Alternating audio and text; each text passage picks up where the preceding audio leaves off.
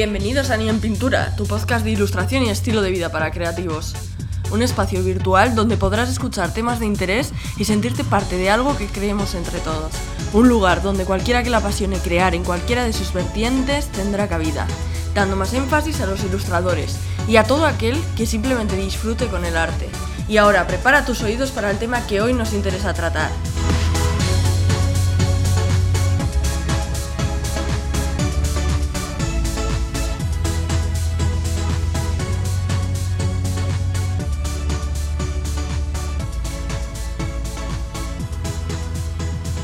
¿Ya te has puesto cómodo y te has preparado tu bebida favorita?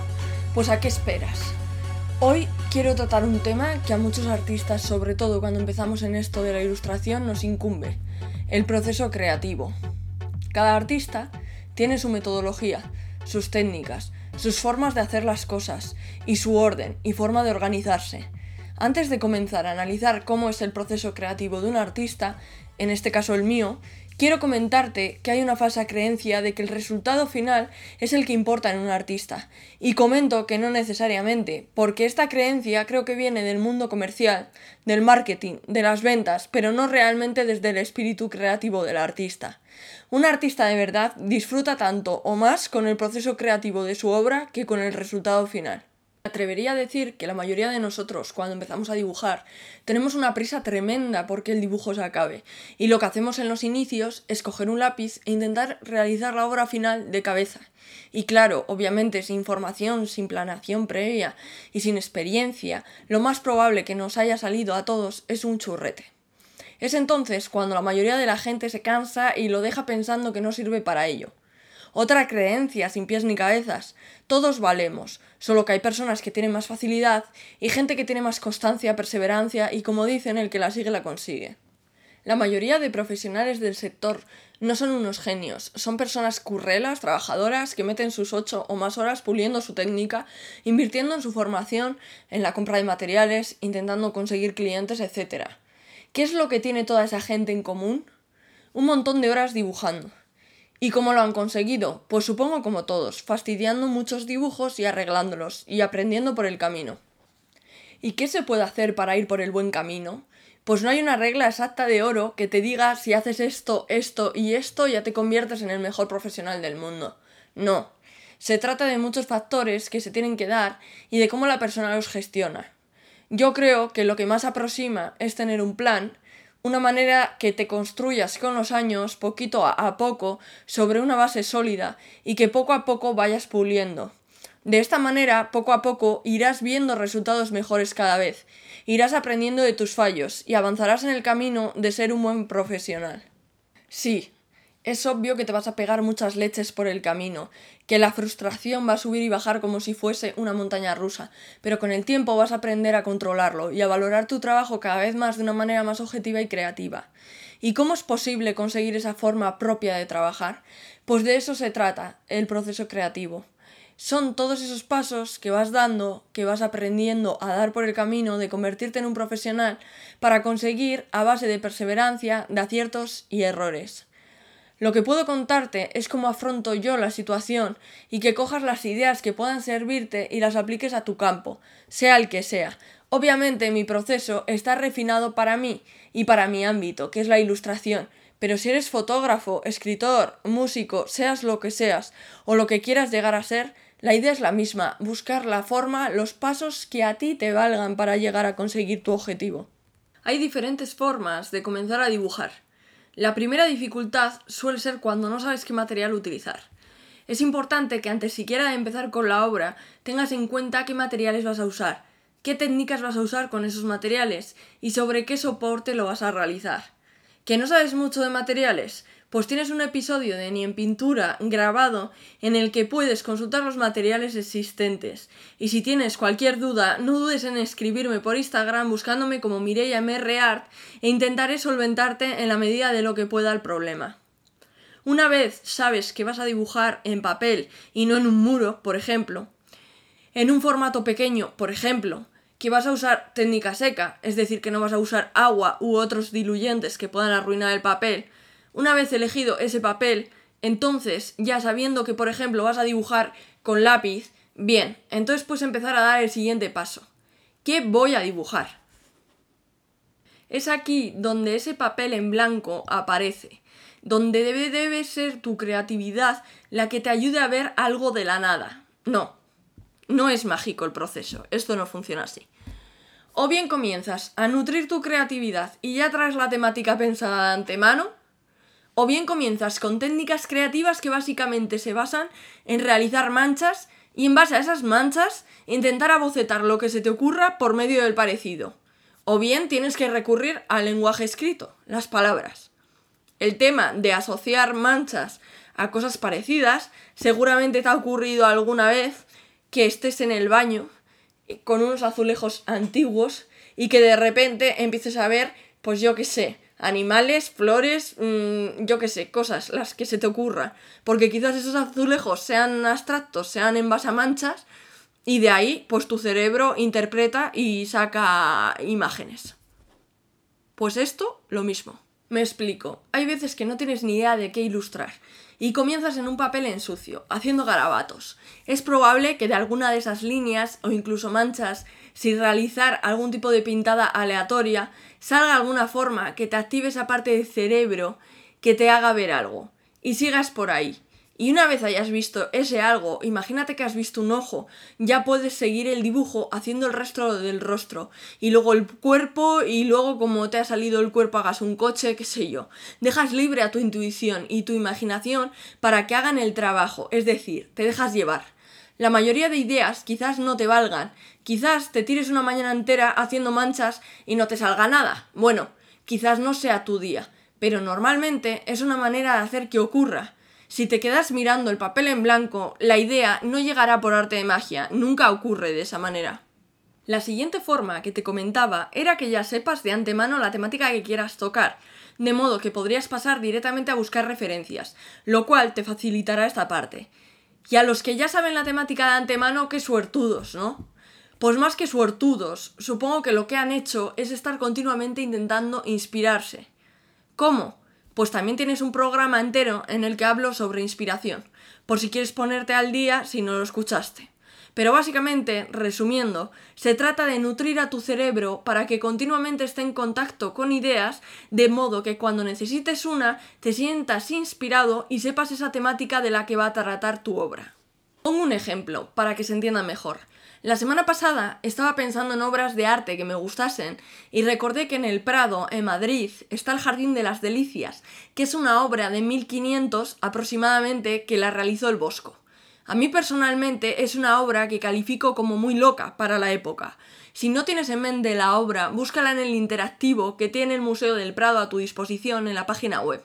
Podrás verla en formato lupa ampliada y te puedes fijar en cada detalle loco que tiene.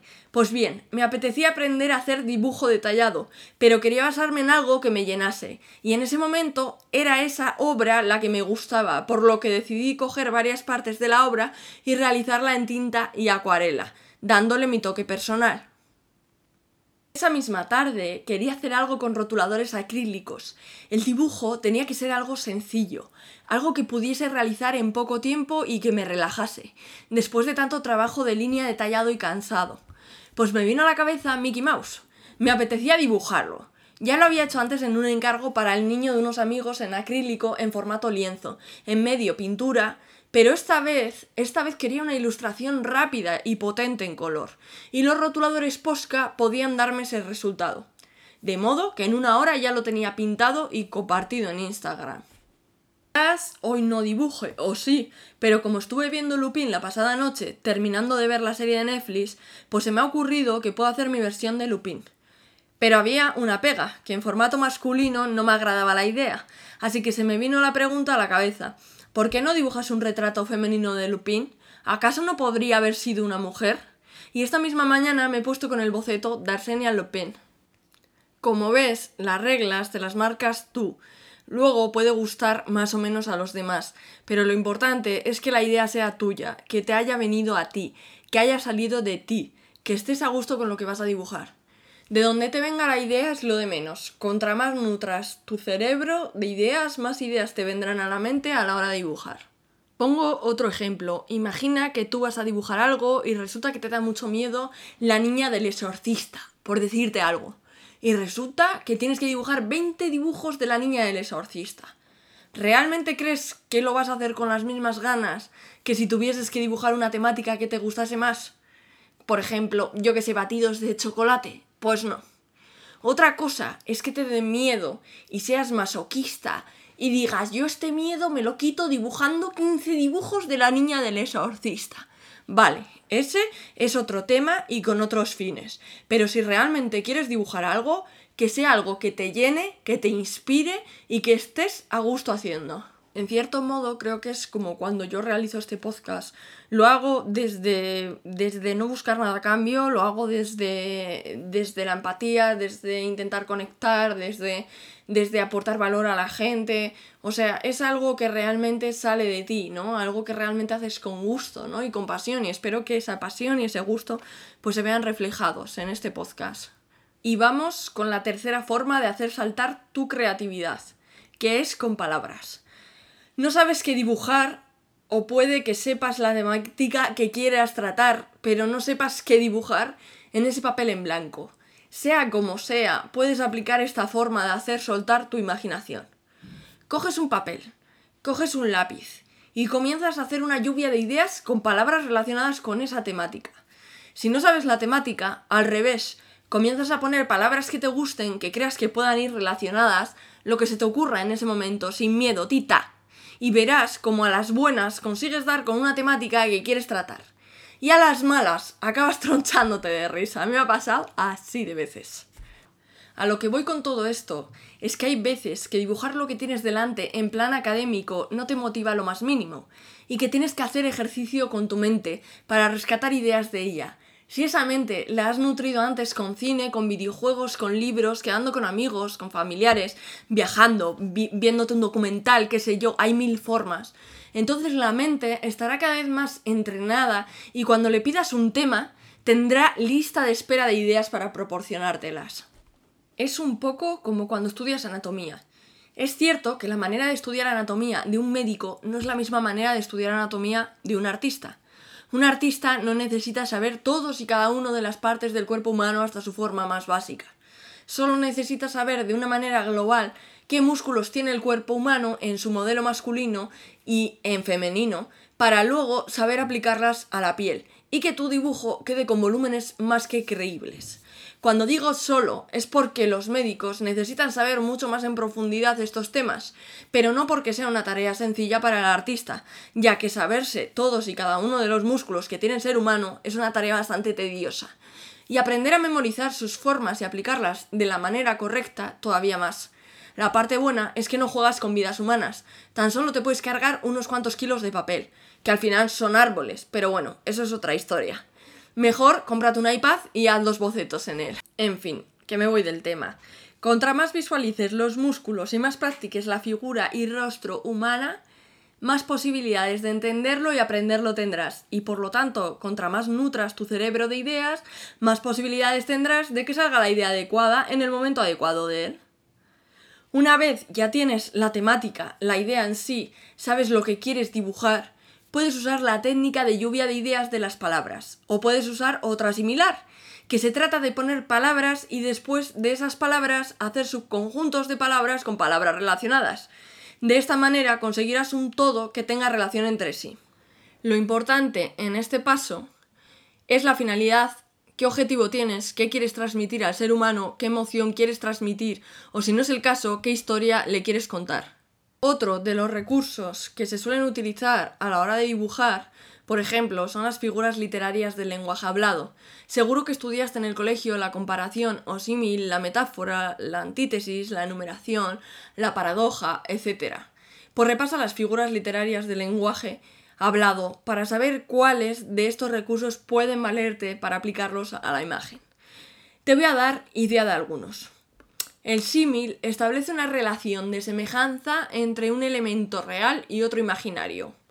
La enumeración, que es la acumulación sucesiva de ideas, hechos, atributos, conceptos e imágenes referidos a una misma cosa.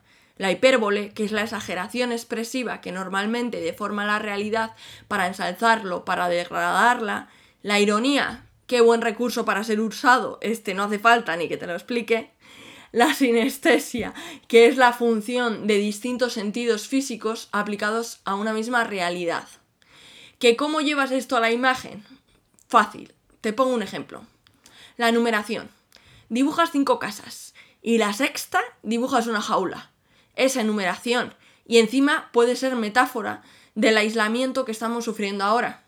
La metáfora consiste en un tipo de analogía o asociación entre elementos que comparten alguna similitud de significado para sustituir a uno por el otro en una misma estructura.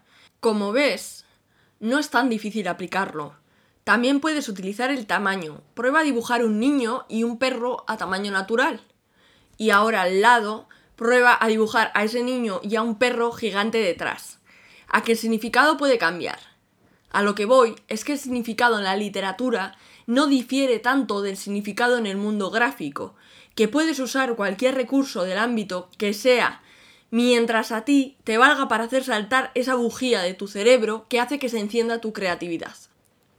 Una vez ya tienes las ideas claras, los elementos que quieres dibujar, Ojo, que puede que no lo tengas del todo claro al comienzo y que después se te vayan ocurriendo más cosas por el camino. A mí me pasa mucho. Siempre estás abierto a que entren o salgan ideas nuevas durante el proceso. Lo importante es generar una primera idea por dónde empezar. Bien, tienes las cosas claras, ahora tienes que dibujarlo. Y muchos de los amateurs cogemos el primer día e intentamos hacerlo de cabeza.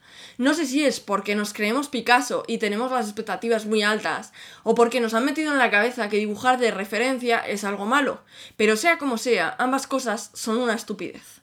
A no ser que seas un genio, me refiero a una persona superdotada y en concreto en memoria, o con poderes de retener a un nivel alto de memoria fotográfica, ¿qué casos los habrá? a no ser que seas una de esas personas, olvídate. Las referencias van a ser tus compañeras el resto de tu carrera. ¿Por qué? Porque el cerebro es un poco cabroncete y tú ves un ojo, pero cuando quieres dibujarlo, te das cuenta que no tienes ni puta idea de cómo es un ojo y tienes que ponerte a verlo de verdad, a verlo como realmente es, con cada línea, con cada luz, con cada sombra, con cada volumen, analizarlo absolutamente todo. Y entonces, si eres capaz de verlo, entonces podrás dibujarlo. Primero hay que entenderlo, luego hay que trasladarlo a la mano y dibujarlo. Esto lo explica muy bien el libro de Aprende a dibujar con el lado derecho del cerebro de Betty Edwards. Y más que explicarlo, te proporciona una serie de ejercicios que si los haces al comienzo, te van a ahorrar muchísimo tiempo en entender cómo funciona el dibujo. También el libro de Aprende a mirar de John Berger puede ayudarte en temas de composición y de aprender a mirar. Es un libro orientado para fotógrafos, pero puede ayudarte también con el arte. Al final, yo a los fotógrafos los considero como hermanos de profesión. Tienen que tener muchos conocimientos de composición, de luz, de sombra, como los ilustradores, entre otras muchas cosas. Bien, ahora entra en juego la composición. ¿Cómo estableces esos elementos en el papel? Todos estos pasos los acabas interiorizando y acabas aplicándolos sin darte cuenta, en tiempo récord. Pero es al cabo de los años y nunca dejas de aprender a pulirlos y a mejorarlos. El artista que diga que lo sabe todo no se puede considerar artista, porque hasta los más grandes genios seguían aprendiendo y aplicándolo hasta el final de sus días. Aquí pues también tienes que formarte. Obviamente es otro campo importante, la composición. Y una vez sabes dónde vas a poner qué y dónde en el espacio, en ese soporte, en ese papel, entonces te curras un boceto muy rápido, con líneas muy sueltas y básicas, para ver si funciona. Una vez tengas la idea dibujada, pues ya continúas con el proceso. Esos bocetos que has hecho están bien hechos, me refiero a proporción, ¿no?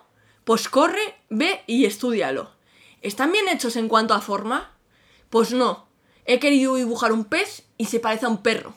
Pues va a ser que no. Vete a Pinterest, a Instagram, a Google, a cualquier sistema de almacenamiento de imágenes libre de derechos y analiza cómo es ese pez que quieres dibujar. ¿Qué formas tiene? ¿Qué estructura tiene? ¿Qué detalles le hacen ser como es? Y una vez sepas eso, trasládalo a la hoja. ¿Y qué pasa si no eres capaz de trasladarlo ahora mismo tal cual a la hoja? Pues tienes muchas herramientas hoy en día en las que apoyarte. Compras hojas de calco negro, papel de cebolla, te compras una mesa de luz, coges carboncillo, lo pintas por el lado de atrás, le das la vuelta y lo pasas con el lápiz, pones el dibujo en tu ventana los días con sol, aprendes más de formas y lo intentas dibujar hasta que te salga, en fin, hay mil opciones. No voy a entrar en la discusión de si son útiles o no las mesas de luz. Lo son y ya está. Y si te sirven para ahorrar tiempo, ole, eso que te llevas. Y al que no le guste, que se joda. Así de fácil. Al fin y al cabo, la persona que te ha comprado el dibujo se la suda como lo hayas hecho, mientras le gusta el resultado final. El proceso creativo es tuyo, para ti, quiero decir. Perdona por los tacos, pero a veces las cosas hay que decirlas como son. Eh, quiero decir, eh, luego lo, lo, puedes compartir o no en redes sociales, pero es tu proceso creativo y, y tú y solo tú decides si es útil lo que es útil y lo que no. Y si calcar te es útil al principio para aprender formas o al final para ahorrar tiempo en ese paso, pues adelante. Al fin y al cabo, casi todos los artistas usan mesas de luz y a nadie, absolutamente a nadie le importa. Bien, creo que también deberías hacer pruebas previas de color antes de aplicar el color a tu obra final, si es el caso. Porque puedes cargarte un arduo trabajo de dibujo al darle color si no tienes claro qué paleta cromática usar o cómo aplicarla en cuanto a técnica de pintura. Y lo digo por experiencia. Hay muchas veces que has hecho un dibujo tremendo que te ha costado la leche de tiempo. Resulta que no elegiste el papel adecuado, que ya es un fallo a la hora de materiales, pero bueno, elegiste un papel que no sirve para agua, te pones a colorear eh, y, se te va a tomar por saco la obra por el papel, pues porque lo has dañado, porque le has echado agua a un papel que no, no puede coger agua. O no has hecho una prueba de color y resulta que empiezas a colorear un dibujo y te das cuenta de que la has fastidiado enormemente porque has pintado una parte de piel verde cuando era de color piel, o yo qué sé, o mil historias, ¿no? Que te pueden pasar. Entonces lo mejor de todo es llevar una buena organización y, y, tener unas pruebas cromáticas, una paleta de color antes preestablecida para saber exactamente, oye, voy a usar rojo, amarillo y verde, punto. Rojo, amarillo y verde, ¿vale? ¿En qué tonalidades? En esta para la luz, en estas para las sombras, en esta para, para los detalles, vale. ¿Y qué otros colores? Pues el negro para tal y el blanco para dar detalles, pues listo. Y lo tienes así pensado y de esa manera te ahorrarás muchos, muchos quebraderos de cabeza. Verás que como te comentaba al comienzo del, del episodio del programa, realmente el tiempo que tú tardes en hacer una obra no es lo más importante. Lo más importante es cómo la hagas. Hay gente pues que se llega a hacer un boceto en 10 minutos, hay gente que igual va a hacer una obra final y en 15 minutos la tiene hecha porque es una cosa muy pequeñita, o yo que sé, hay gente que, que, se pone a hacer una obra y tarda, yo que sé, 25 horas, por decirte algo. Eh, hay gente que se pone a hacer una obra y necesita eso, días. Hay gente que necesita semanas. Hay gente que necesita meses. Pues si te vas a poner a pintar un mural vas a necesitar meses. Hay gente que se pone en digital a hacer tal nivel de detalles en pintura digital que al final pues se tira cuatro meses con una misma con un mismo encargo con una misma obra. Entonces al final realmente es que lo que tardes no importa. Bueno a ver importa si realmente solo tienes que enviar a un cliente en un tiempo x y importa que se lo tengas en ese tiempo que tú te has eh, comprometido a tener para ese cliente. Pero realmente si tú lo estás haciendo para ti date en esos primeros momentos de aprendizaje la oportunidad de, poder aprender, de poder experimentar de todo eso. Y eso se necesita como con tiempo. O sea, es que no hay otra. No hay un camino mágico que digas, vale, ya, listo, lo hago. No, no, no, no, no, no. O sea, esto lleva años y años de meter la pata, de desmeterla, de volver a meter la pata, de meterla más gorda, de cargarte un trabajo que te gustaba la leche y tener que volver a repetirlo. Yo este mismo año he repetido trabajos de hace unos cuantos años. Eh, tenían Bambi, me acuerdo, eh, con el conejito y demás.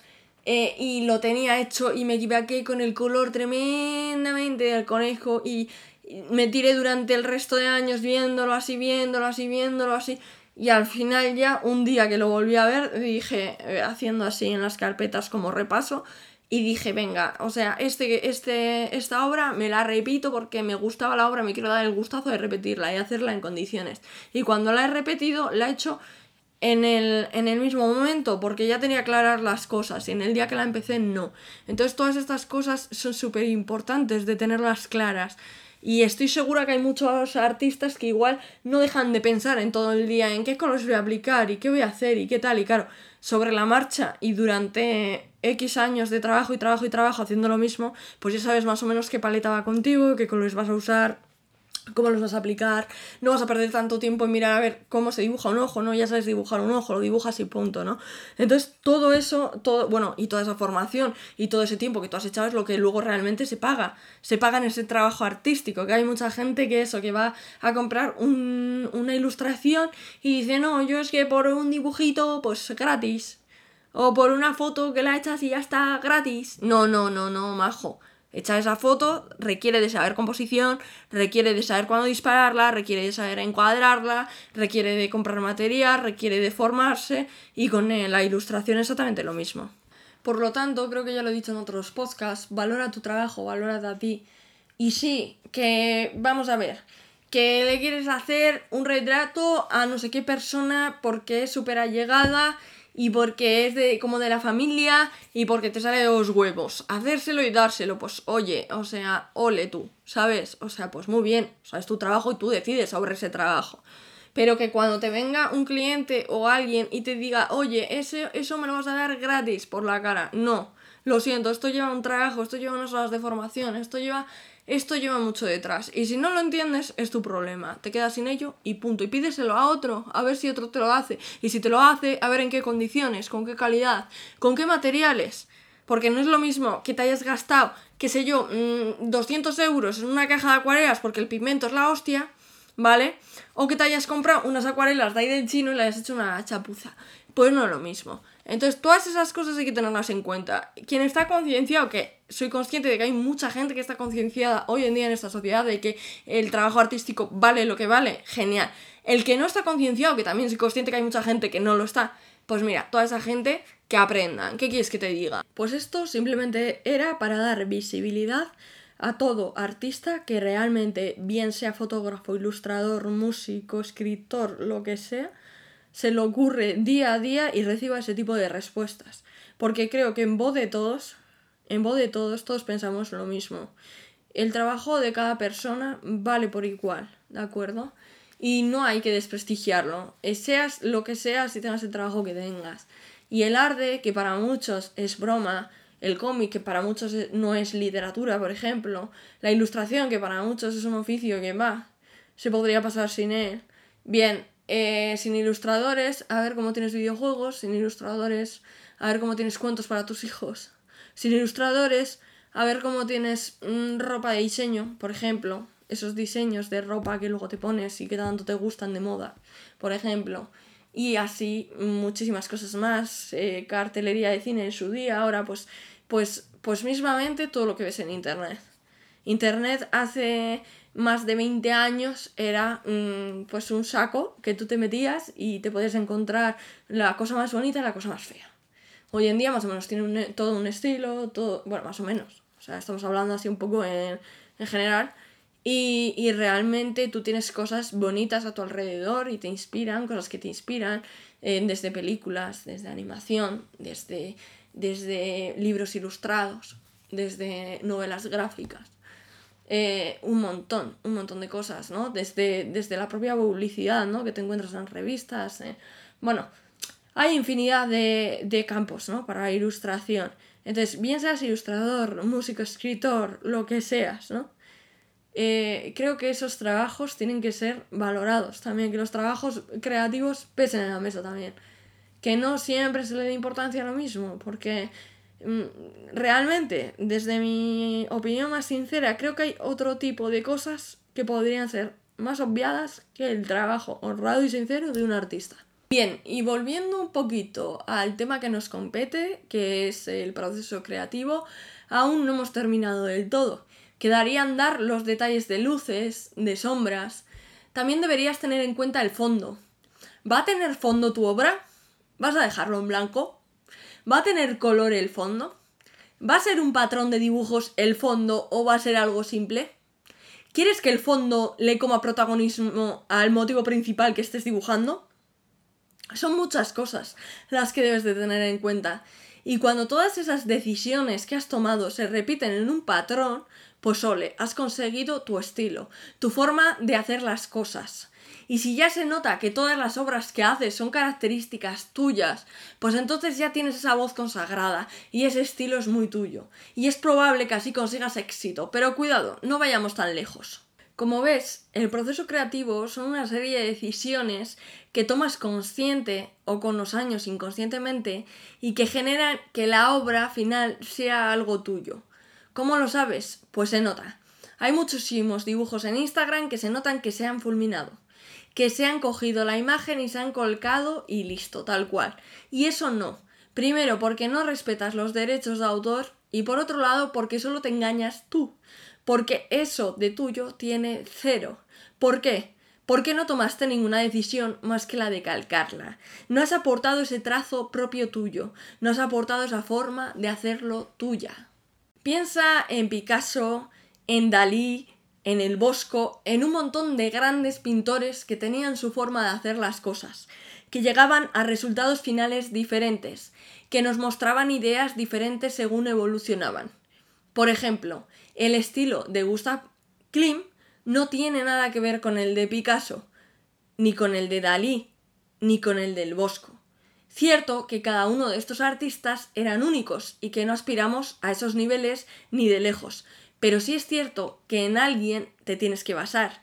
¿Y por qué no en grandes artistas que entendieron todas estas problemáticas mucho antes que tú? En ello, saber unos mínimos de historia del arte viene muy bien.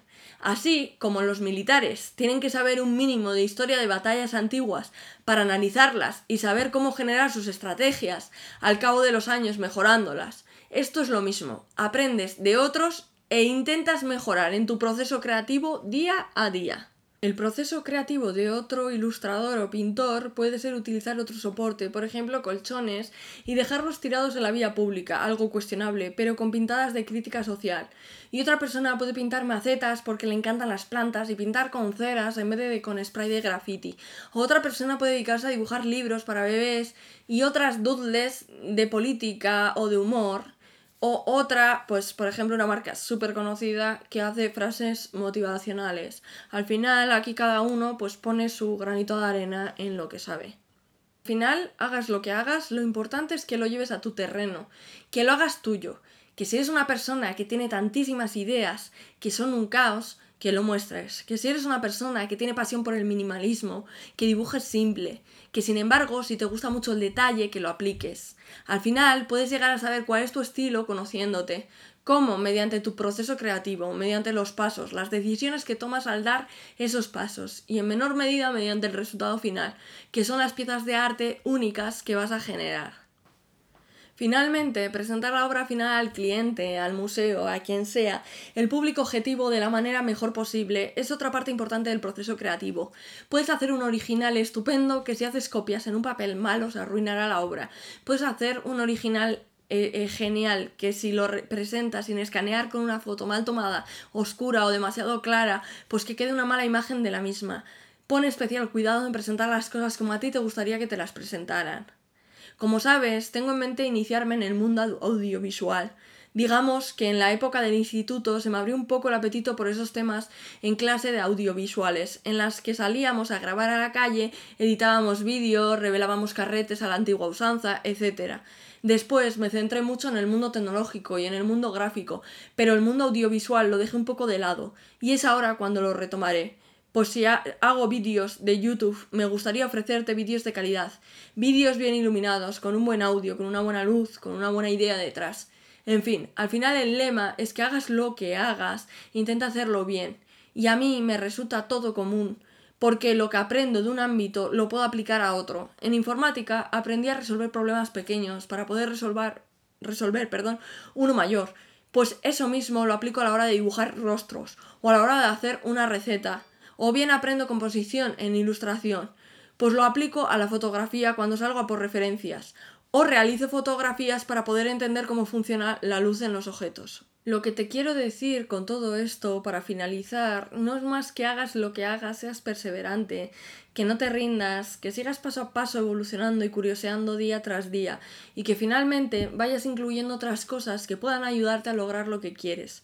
Por ejemplo, mi capacidad para hacer guiones actual se basa en una facilidad tremenda de realizar redacciones de cualquier tipo en el colegio, lo cual no solo me ayudará a hacer guiones, también puede que me ayude a la hora de escribir un cuento, qué sé yo, en fin, mi habilidad a la hora de comunicar de una forma amena en parte se debe a que hablar no me cuesta trabajo y no me cansa tirarme muchas horas de grabación de audio seguidas.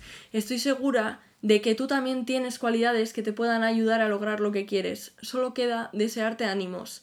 Gracias por escuchar este podcast. No olvides suscribirte en tu plataforma de podcast preferida para estar al día y compartir a todo aquel que creas que pueda gustarle. Que tengas una buena semana y nos vemos pronto en el siguiente episodio de Ni en Pintura.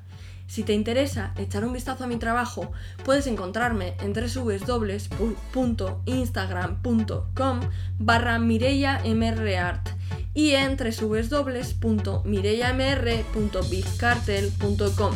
Y recuerda, escuchando ni en pintura, apoyas arte, apoyas cultura. Agur, agur.